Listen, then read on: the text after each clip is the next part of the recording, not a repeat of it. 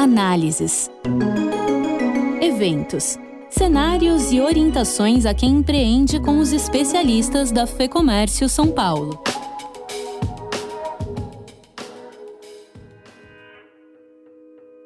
Em junho de 2021, o Congresso deu início à discussão do projeto de lei 2337, que ficou conhecido como PL da Reforma Tributária e que segue em tramitação no Senado.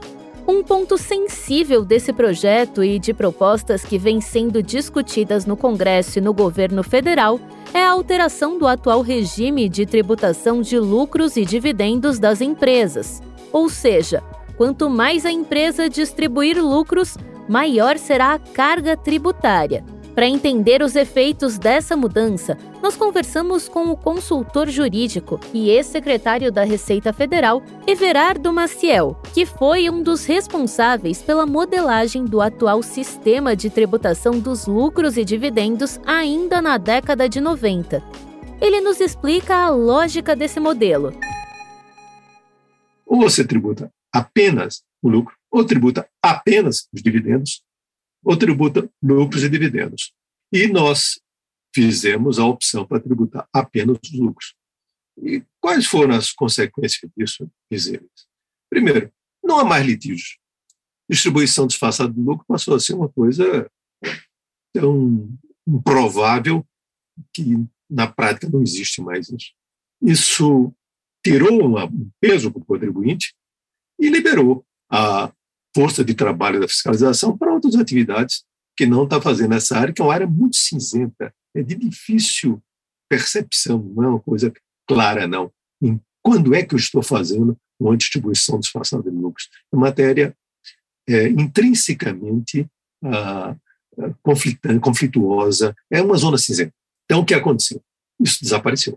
Vamos tomar por base o ano de 1995, que essas mudanças, junto com outras, se operaram a partir de 96. Não existe nenhum ano nesta série, de 96 até 2021, toda a série, portanto, uma longa série, onde um ano sequer tem havido redução em termos reais na arrecadação do RPJ. Todos os anos tem crescimento real em relação à base de 95. Todos. A participação do RPJ no PIB cresceu substancialmente, para se ter uma ideia, entre 96 e 2002, cresceu 50%. É o maior crescimento do IRPJ do mundo. Agora, e o que, portanto, o desempenho do ponto de vista fisco, eficácia excepcional. Nós vamos noutra perspectiva. Os contribuintes gostaram. Não conheço nenhuma queixa sequer contra isso. Uma sequer.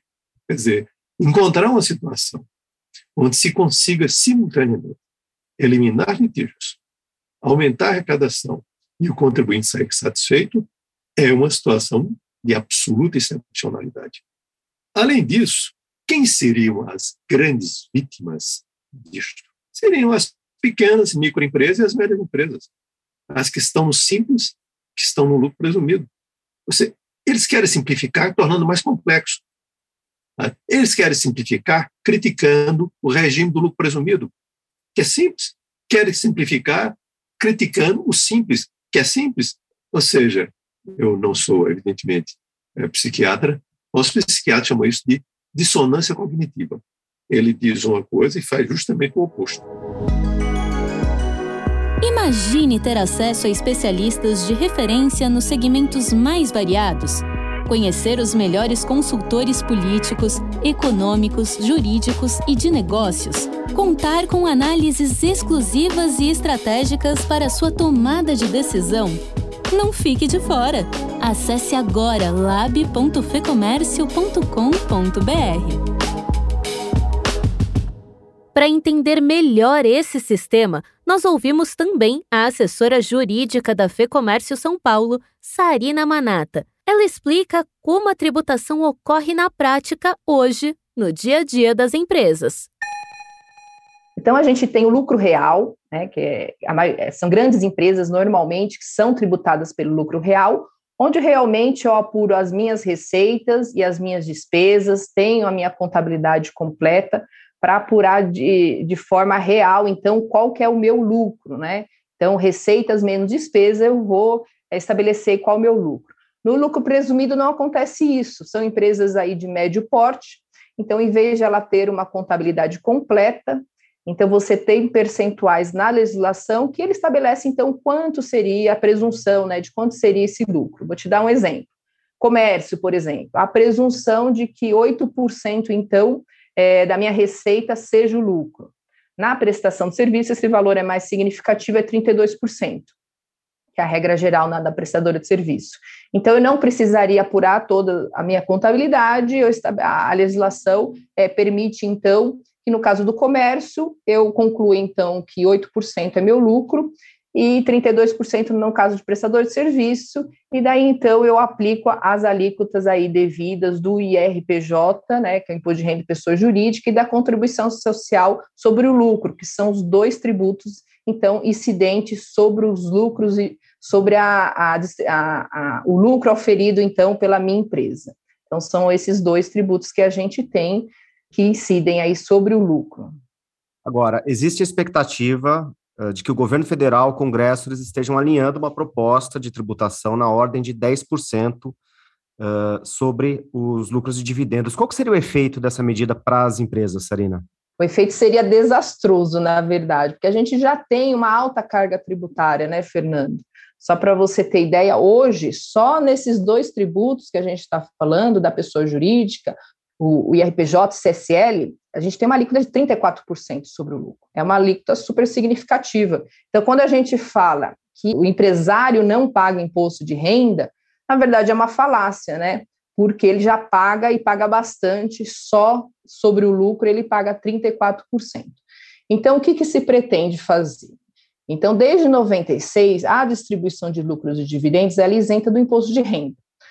Essa proposta aí que estão discutindo aí entre governo e Congresso seria no seguinte sentido. Então, hoje eu pago na pessoa jurídica, hoje a tributação é focada na pessoa jurídica, e quando eu distribuo esses lucros e dividendos para os sócios, que na maioria dos casos são pessoas físicas, eu não pago imposto. Mas eu não pago imposto porque eu já paguei muito, inclusive, na pessoa jurídica. Então, a proposta ela pretende reduzir esse percentual que eu pago de imposto é, de, dos tributos aí sobre o lucro na pessoa jurídica e passar a tributar a pessoa física, né, os sócios, na verdade. Então, a alíquota, só para vocês entenderem então melhor, então a, a, as, a tributação hoje na pessoa jurídica que é 34%, a, as notícias que a gente tem e que foram divulgadas na imprensa é que reduziria, então, de 34% para 30%, e na distribuição de lucro incidiria o imposto de renda, que até então é isento, que hoje, então, você não paga nada, e você pagaria 10%. Então, essa é, é a medida que está sendo discutida. Só que, de qualquer forma, mesmo reduzindo a alíquota de, do imposto na pessoa jurídica, a gente verifica aumento da carga tributária de qualquer forma. Então, não adianta, se não há um, um, equilíbrio, não há transparência, inclusive, nessas contas, com base no que que eu, então, estou reduzindo esses percentuais, aumentando esse. Então, haver, teria que, acho que a, os cálculos deveriam ser claros, né, com base em quais cálculos, quais simulações a federação fez, a equipe econômica da federação fez algumas simulações, e o que a gente verifica é o aumento da carga tributária. A gente não está só mudando, então, da pessoa jurídica, vamos pagar, passar para os sócios, né? de fato, todo esse ajuste ele resultará em aumento da carga tributária aí na percepção da FEComércio. Ouvimos o consultor jurídico e ex-secretário da Receita Federal, Everardo Maciel, e a assessora da FEComércio São Paulo, Sarina Manata. Para seguir acompanhando o andamento dessa matéria, é só acessar o lab.fecomércio, o espaço que reúne todas as mobilizações da entidade junto ao poder público e muito mais. Eu sou a Thaís Lenk. As entrevistas e o roteiro deste episódio são de Fernando Saco e a edição do estúdio Johnny Days. Até a próxima! Informação e análises inéditas. Mobilização empresarial. Ferramentas de negócios exclusivas tudo isso você encontra no lab.fecomércio.com.br. Acesse agora e confira.